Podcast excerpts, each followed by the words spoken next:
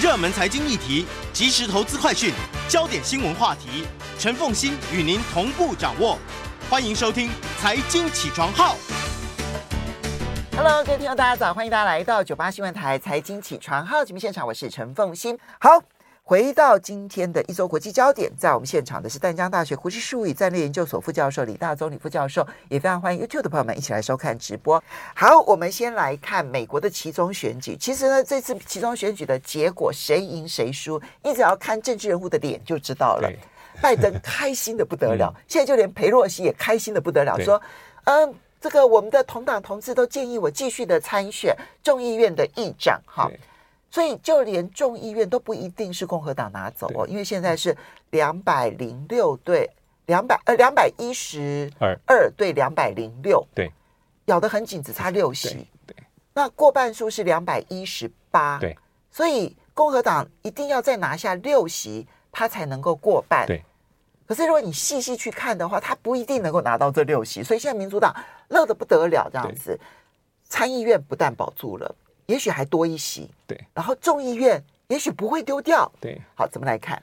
对，因为这一次哈，就是出乎大家的意外，就是第一个是呃，拜登啊，这个所总统所属政党在其中选举里面，可能他是过去几十年里面表现最好的一次，嗯，那也跟一般的选前的民调有重大差异，所以预期里面所出现的这个红色的浪潮没有出现。顶多顶多就是红色的涟漪，所以我们可以看到拜登是带着笑意出国的。那另外一方面，其实川普的脸色就非常难看，会不会在如他之前所预告，十一月十五号有重大的决定？他说要啊，他说要。那这一点可能就是对共和党而言，它就是很重大的一个挑战。那真的就是你看众议院哈。目前来说，当然共和党二一二席，他还要差六席才能过一半二一八，因为总席次是四三五。但民主党选的也不差，到目前为止已经拿到两百零六席。嗯，好，这个因为选前民主党是二二零，啊，共和党是二一二。嗯，所以现在还要再看追下最后带还有十七席，最后的一个选举的结果到底是如何？这是众议院，所以未必哈百分之一百共和党如选前。几乎是百分之八十五的民调预测说他可以掌控众院，这还有一些些小小的变数。那参院其实也是非常的特别，因为参院我们上礼拜所提到有四个关键的这个州的一席哈，包括乔治亚哈，包括呃这个内华达、亚利桑那跟宾州。其实这里面最先对民主党的好好消息传来是宾州。宾州是哈，这个费特曼守住那一席，嗯，而且赢了在四点六趴。那接下来其实就是呃乔治亚，因为乔治亚这一周是三人进选举，它的规定是要百分之五十才能够获选，所以这一席里面民主党现任的这个沃诺克啊四十九点四，他差一点点。那共和党的挑战者沃克啊，是美式名。这个足球的前明星四十八点五，奥利弗二点一，所以还会在下个月初的时候进行第二轮选举。嗯，那接下来就是亚利桑那跟内华达，尤其是内华这两周其实都是民主党现任赢得选举，守住民主党这个宝贵席次。嗯尤其是内华达这一席哈，因为他开得很慢，最后现任的马斯托是惊险过关，真的。才赢零点七，咬得好紧哦，六千多票，我看最后的这个讯息，嗯、所以这样看起来的话，目前来说就是五十对四十九。那接下来那一席哈，就是在呃下个月的乔治亚州的这个这一席的参议员选举就很关键，但不管如何。民主党笃定五十席，嗯，搞不到最后假设再赢的话，五十一比四十九，对，那还比选前还好哎、欸。对对，因为选前的时候是五十五零对五零，对，结果现在如果出来的结果是五十一对四十九的话，对。那对于参议院掌控参议院，对于民主党来讲就更有把握，很关键。对，那现在众议院其实也是未定之天啊，因为我们其实因为我刚刚还在搜寻，就是。他美国的媒体啊，他们的这一个就是开票的状况，因为它有很多的区开的速度非常的慢，但有些区，比如说像是，哎，这个是科科罗拉多州嘛，哈，科罗拉多州的第三区，它已经开了百分之九十九，然后呢，双方是五十对五十，只差了一千一百票，好近，只差了一千一百票，嗯、所以，嗯、呃，当共和党稍微领先个一千一百票，可是。这个你还没办法判定到底会是谁赢谁输。对然后另外像是亚利桑那的第六区也是五十对五十，然后现在开了百分之九十四，双方的差距也只有两千一百票，好紧要的。所以我们看开票知道吗？这就是你还在未定之天的，有很多的区都是这个样子。好，所以我们的关键就在于说，民主党这一次的表现真的是超乎预期。对，民调不准的啦。你看，民调之前都说共和党会胜，甚至于会大胜。对，但是现在看起来，这个呃，民主党凭什么赢？对，这里面当然有很多不同的一些解释。我觉得他这，我们上礼拜讨论到他的三张牌哈，包括拜登的政绩牌啊、堕胎牌，还有他打的也是川普牌。嗯。那共和党但川普是浮选助攻，可是对民主党而言，他就要凝聚一种呃反川普的力量，害怕川普的力量。所以这样看起来，这三张牌总因为后事后之明，其实是应该是某种程度是奏效的。嗯，那对比而言，其实共和党主攻还是经济牌。嗯，照理说，从民调的表现来看，老百姓最关心就是民生经济、能源、食物的价格等等。那共和党的次要的议题在移民了和治安。嗯，但这两个牌对起来，我觉得可能有一些重大的因素，也许是川普。嗯，可能是在川普还是一个。对民主党而言，他能够更能够凝聚他的一个共识，嗯，啊，不要让川普回国，或是厌恶川普这个气气气氛还是非常的非常的高涨，嗯，那这个选举里面，我觉得对民主党跟对共和党结果还是有重大的影响，嗯，就对民主党而言，呃，本来就预期小输算赢，嗯，那对拜登而言，他其实是至少可以免除他提前跛脚。他是觉得小叔算大胜，小叔算大胜。他的脸色这两三天非常的明显，基本上那个笑意是掩不住的。是是，他是带着充分的自信跟底气跑去见习近平。是是。那当然，他现在没有把话，还没有说他正式要参选二零这个二四的选举，但是基本上几率是高的，有可能在明年会正式的宣布。那同时，因为选前大家对他川。拜登个人会质疑年纪、健康、犀利度、领导度、领导能力跟政绩。嗯，那这一方面他可以暂时缓解，也可以让他党内可能的这个潜在的挑战者稍微能够平息他这样的对他的挑战。嗯，但他年纪真的很高，今年满八十，到做满这一任期八十二。假设他说再选到胜选的话，第二任任期做满已经是八十六岁耶。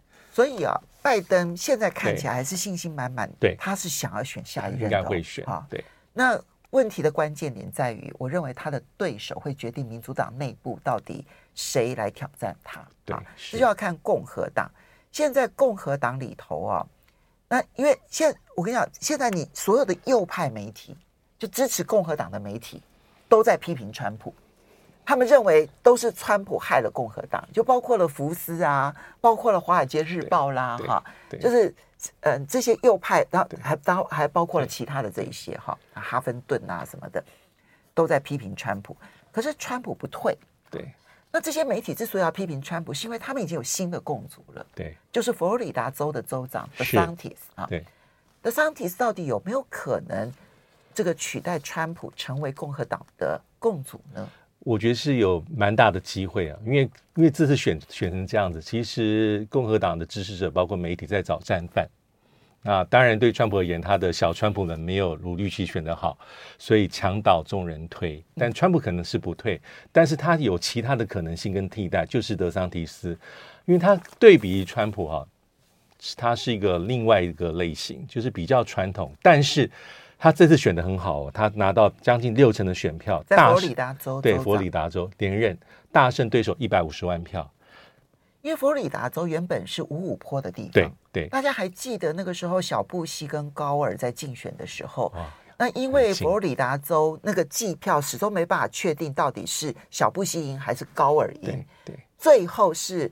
在这个最后，因为那个计票已经实在是拖延太久了，判定是小布希赢，对不对？哈，所以你就知道那个地方是五五坡的地方。对，对，那上一次其实德桑提斯在四年前的州长选举，他是险胜，只赢零点二三点二万票，所以他这次领先对手一百五十万票，而且很特别，四年前其实川普是为他背书的。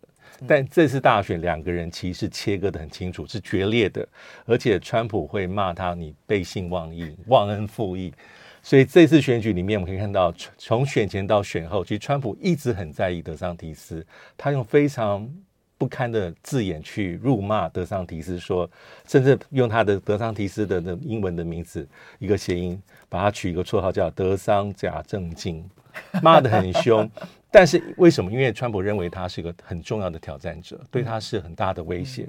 而且德桑提斯四十四岁而已，嗯，年轻。而且他的他是意大利移民的后代，毕业于哈佛跟耶。我们稍微休息一下，等一下回来看一下这个可能的挑战。欢迎大家回到九八新闻台财经起床号节目现场，我是陈凤欣。在我们现场的是淡江大学国际事务与战略研究所副教授李大宗李副教授，也非常呃也非常欢迎 YouTube 的朋友们一起来收看直播哈。好，所以。这次的选举对民主党来讲，拜拜登其实是最佳讯息。对，反而是加州的州长本来有意思，可能要挑战，可能这这一回现在不敢开口说要挑战二零二四了，大概会定于拜登一尊一段时间。对，好，那看明年的状况。对，但共和党的情况那就不一样了。对，因为川普看起来刚好相反。川普看起来好像没有死心，呵 呵可能还会继续选，但是对民主党来说有其他的选项。嗯，而且根据民调，共和党，共和党，因为根据选前的的共和党选民的这个分析啊，比较支持川普的四成多，德桑提斯那时候三成多，但这次其中选选后之后倒过来，德桑提斯的在共和党心目中有四成多的支持度，但川普就跌到三成多。今年初的时候，川普在共和党内的支持度还高达六成，对，对，选前的时候降为四成，对。其实就已经是对共和党很不利的一个讯号。对，那现在又有其他的三层，这个这个明日之星了。然后德桑提斯往上升，往上升。那他当然是很年轻啊，他的从政之路是从佛罗里达州的第六选区的众议员开始，二零一三到二零一八，那现在是连任第二任的这个佛罗里达州的州长。但会不会做满四年？其实他自己也没把话说死。他的支持者其实期待他更上一层楼。那假设如此的话，明年就要表态，因为很。快进入到就是各党党内初选的这个期程，所以呢，我觉得他的几率是高的。那他这次他有个很重大的地方是他募款能力非非常强哦，这些都是重要指标。他带募款募到了两亿美金，嗯，啊，就是他的政治行动委员会，所以这也是大家看好他的很重要原因。当然，对川普而言就是一个眼中钉，所以他时时刻刻就在看着他，在批判他。所以共和党内恐怕会。会分裂成为川普派跟德桑提斯派，对，对，可能还要在明年一较高下，因为川普应该会卷土重来，重新、呃、据说是今天，今天他会宣布说他要参他要参选二零二四。对，好，这个是如果是川普，我认为就是拜登出来继续选。对，那如果是德桑提斯，我认为民主党内可能会出现挑战，有点是爷爷爷跟孙子的年纪，对，有可能会出现不一样的挑战者，因为对民主党来讲。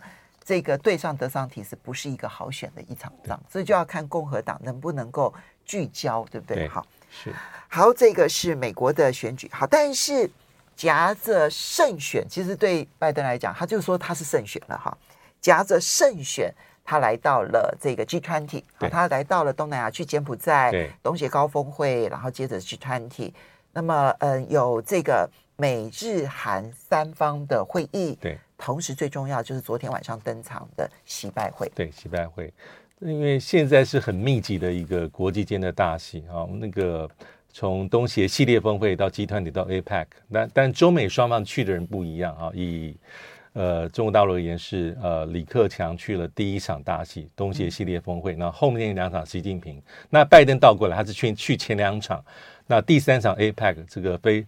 领袖的非正式峰会是委派贺锦丽，因为拜登参加女儿的婚礼，回到白宫。那当然，这里面有很多不同系列的一些国际的大事。那其实有一个是美日韩三方的峰会，其实这也很重要，因为今年六月份哈，这三个人才在 NATO 的场边会议举行。那上一次哈，上上次是已经是在二零一七年九月在联合国大会开议。那这一次岸田文雄、拜登跟这个尹。这个尹锡悦哈是谈了很多，包括朝鲜半岛、台海局势、印太地区跟俄乌战争。但对美国来说，这个场面是他要的，嗯，他希望能够凝聚日韩跟美国，因为在这个地区里面是美日美韩是有双边的同盟，嗯，但美日韩这种三种三个国家在一起凝聚的是对拜登而言是一个。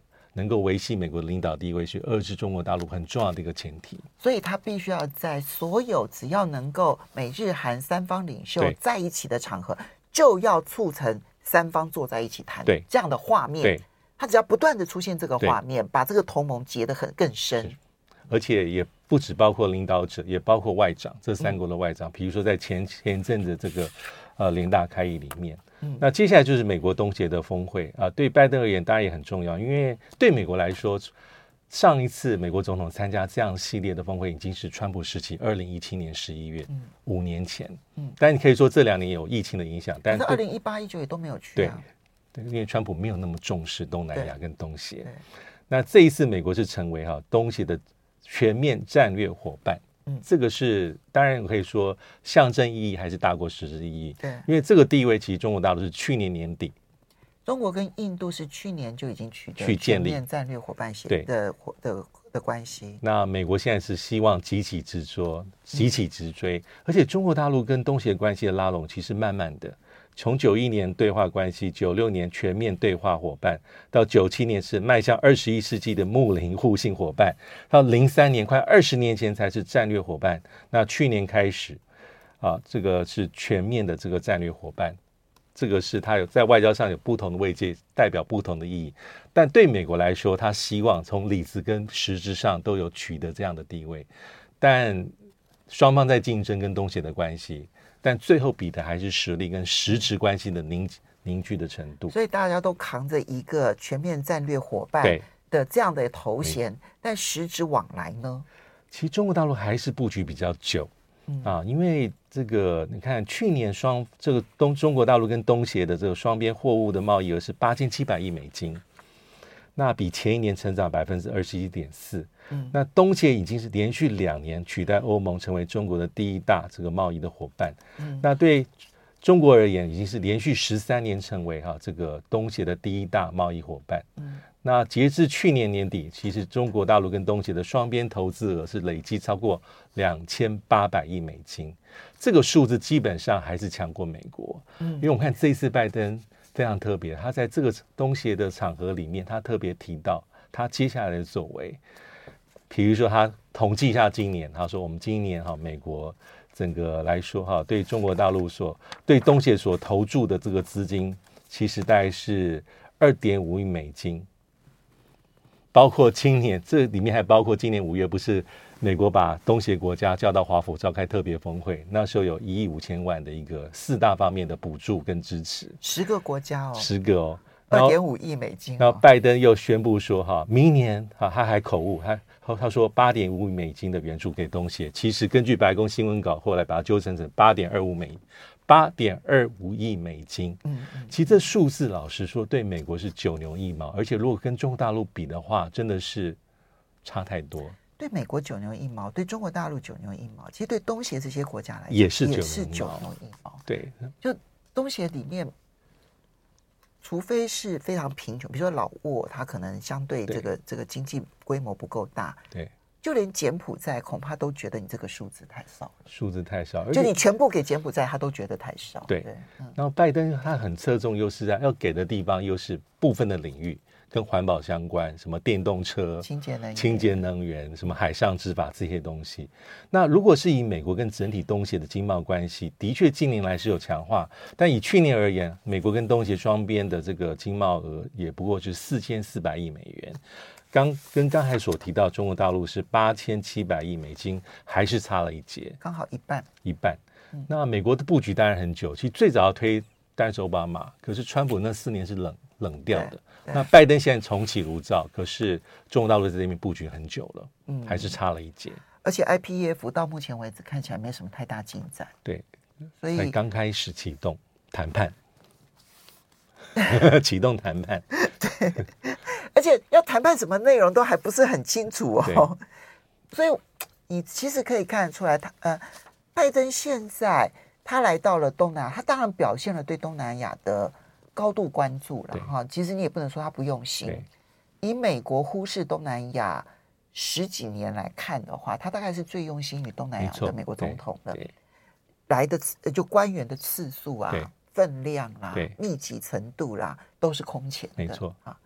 那但是问题是，我觉得他可能真的没有仔细去研究东南亚这一段期间，其实它已经是一个大的经济体了。是，它的体量已经不是一两亿美元的这种格局的体量，嗯，可是我觉得他没有跟上，没有跟上东南亚的变化。对，那这样就很辛苦，因为很明显啊，目前美国会把东协国家跟南太平洋国家视为是跟中国大陆角力的主战场。意思是说，你能提供多少的这个真实的牛肉很重要，还有你在外交的艺术上，能不能够真的能够争取这些国家的一些心，这很关键。对，那当然这些国家里面有的跟中国大陆关系本来就非常密切，但很多国家是在两者之间，说我都不排斥。嗯，所以美国要做的地方还很多，就是它空间还很大。我现在看不出来东南亚十个国家当中有哪一个比较亲完全的，完全一面倒的。没有哎、欸，对，一个都没有哎、欸，基本上就是在两边之间，最多在两边中间，对对，然后大部分还比较偏中国大陆，对对，像柬埔寨最明显嘛，甸啊、老挝啦，缅甸呢更不用讲，然后缅甸还很难，其实就连泰国，对。然后前一阵子的越南阮富仲，对越南的现在方向又往中间靠了。那小马可仕，对，然后新加坡，小马可仕还要接受中国大陆邀请去做国事访问。对，菲律宾吧，对，对，对。然后印尼，所以你这样子一点算完了之后，你就会发现，拜登是很努力，可是他也许没有用对力。嗯，我们休息一下，马上回来节目现场了。欢迎大家回到九八新闻台财经起床号节目现场，我是陈凤欣。在我们现场的是淡江大学国际事务与战略研究所副教授李大中李副教授，也非常欢迎 YouTube 的朋友们一起来收看直播。好，这个我们先就继续来谈后面的话题了。以色列，好，进入，哎，是吧？我们要进入以色列了嘛？集团体，哎，集团体拜习，哦，对对对对，拜习会这次的结论怎么看？嗯、呃，基本上就是双方把话再讲得更清楚。那我觉得这还是蛮关键，但因为我们 大家看起来是，呃，因为这次实体的碰面啊，面对面还是重要性绝对大过拜登上任之后五次的通电跟视讯，三个小时啊，三个小时谈了非常久。那除了 一开始大家看到那握手的八秒之外，其实双方的阵仗也是很惊人，各带各十个人。嗯、那从中国大陆而言，除了习近平之外啊，丁薛祥啊，丁薛祥有可能接下来就是成为常务副总理。接韩正啊，去主管财政啦、发展改革这样的位置，哦、所以他特别要上场，要上场。那某种程度要相对应这个叶伦的角色，对，没错。那何立峰哈，何立峰有可能会接这个刘鹤，这也是国务院副总理，是主管金融跟对美贸易还有贸易谈判。那他才是对叶伦的，对，是。那王毅当然在，那王毅可能会更上一层楼。那其他代就是外交系统，包括马朝旭、谢峰两个副外长都在。华春莹啊，这个外交部长的助理，部长助理还有新闻司司长，还有两个啊，中国大陆外交部北美大洋司的司长跟副司长，这是他凑成他十个人团队。面对的就是美国拜登、苏利文、布林肯、叶伦，就刚才所提到，呃，伯恩斯，呃，这个这个坎贝尔还有康达啊，还有。国安会里面三位哈主管中国事务的资深主任跟主任，这样的阵仗其实中国大陆应该是对等，应该是对等，而且也有功能性的一个一个考量在里面。嗯其实里面其实谈的就两个议题，一个台湾，一个是美中的战略竞争。其实从头到尾就是这两个最关键。至于那些合作的议题，我觉得就是行礼如仪。合作就是对外可以共同发表一些呃，好像看起来双方谈的还可以的这个。比如说气候变迁啊，比如说乌克兰不应该呃战场上不能用核子武器啊，这些这些是有一些共识。那台湾议题其实是我们也不不意外，但习近平这次的提法哦，因为过去我们都会说底线红线，但习习近平这次讲说台湾议题的本身就是中美关系不可逾越的红线，不要讲说你要什么立场我什么立场，光是台湾就是一个不可逾越的底线。那核心中的核心，其实之前习近平讲过。那还有他讲的有趣的地方是，台独跟台海的和平稳定是两者水火不容。因为美国从去年到今年，所有的场合都在讲说重视台海的和平稳定，所有的多边场合跟自己发言。那习近平这次讲的很清楚，是台独，只要你提台海的和平稳定，那我告诉你，台独就是我最关切的事情。我觉得这个会成为未来呢，中国大陆在对外啊，其实建立关系的时候最重要的基调。对，因为美国其实在建立亚洲盟友的时候，强调的都是台海稳定嘛。对对。但是呢，现在习近平要去对应的是说，造成台海不稳定的是台湾独立。没错。对。啊所以只要操弄台湾独立，就会造成台湾台海的不稳定，我觉得他就要去传递这一个诉求。没错，未来恐怕铺天盖地，中国大陆在跟每一个国家去谈到台海稳定的时候，这都会成为基调。对，因为这一次哈，其实已经事先早就预告说不会有联合声明，也不会有共同的记者会，所以最后是拜登出来讲自己。那可以看双方的新闻稿跟通稿。那以美国来讲的话，他就会提到说：“哎呀，我其实有谈新疆人权、民主啦这些东西。”那他也提到说一中政策，那也提到说对中国大陆对台海的一些威胁性的举动啊，好，他提出了反对，这些都是可以预期的。台海议题就是如此。那美中的战略竞争，其实习近平两个重点就是：我从来没有寻求改变国际秩序，我也没有干涉过美国内政，我也无意取代美国。但这点美国就。不会很相信，他会认为是挑战他的国际地位。就你只要经济成长超过我，我就害怕就不行了，就不行。对对对。那他当然也批判脱钩，这一点是老调重弹。嗯，但是见面还是好事了，因为已经有讲到说布林肯嗯。要去中国大陆访问，对，而且双方的解冻可能会从气候边界谈判开始，因为在八月份裴洛西访台之后，中国大陆断了八项。对话管道里面，我觉得最严重是对，就是美中的气候谈判，嗯。嗯、因为是双方目前唯一可以坐下来谈的东西，嗯、有可能从这边开始解冻。所以布林肯访中，然后呢也提到了经贸可能要重新恢复谈判，然后呢再包括了气候变迁。对，所以他们嗯应该会应该就是借由这次会面打破裴洛西僵局。就那时候，裴洛西来台所造成的中美之间的僵局，看起来这一次是打破，从那个最低点的谷底慢慢往回走一些些，是可能的。嗯、好，这个呢是这个习拜会哈，那最后就是以色列，他是他这次的大选结果，极右派的纳坦雅胡，哇，那真是大获全胜，他会回国的，对啊。对因为右翼联盟就拿了过半数的席次啊，六十四席，对，所以内塔尼亚胡又要回来当这个不死鸟，他又要回来当总理了。可是这个时刻点呢，他来主导的以色列，整个中东地区要如何看待？跟美国之间的关系又如何看待？对，因为呃，内塔尼亚胡本来就是常青树，他九六年一九九六到九九就是总理了，这么久以前，四十七岁就当总理，好可怕！一九九六到现在，他现在七十多岁。二零零九到二零二一，他也十二年多是总理，只不过在去，因为过去三年里面，以色列居然五次国会大选，所以政治上非常动荡。好不容易在去年的时候，有一个八党派共同把内塔尼亚胡赶下来，但这个。横跨左右还有亲，这个政府是只维持一年就垮台，所以现在让这个内塔尼亚胡又重新回国，那他正式被任命授权组阁，而且他的席次比较稳固，拿到六十四，因为一百二十席里面六十四六十四席是相对稳定。那这一点也会考验，第一个是他跟美国的关系，因为呃内塔尼亚胡基本上跟川普关系还不错。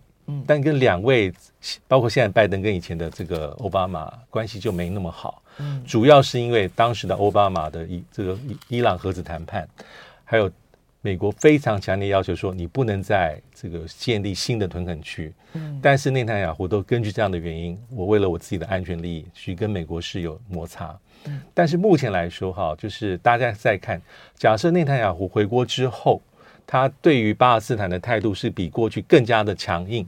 那基本上会影响到目前前一阵子就以色列跟整个中东国家的一个交好，还有关系的一个回升，共同去对抗伊朗，这大的态势会不会有受到影响？这是一个嗯很重要的可以看的一个关键。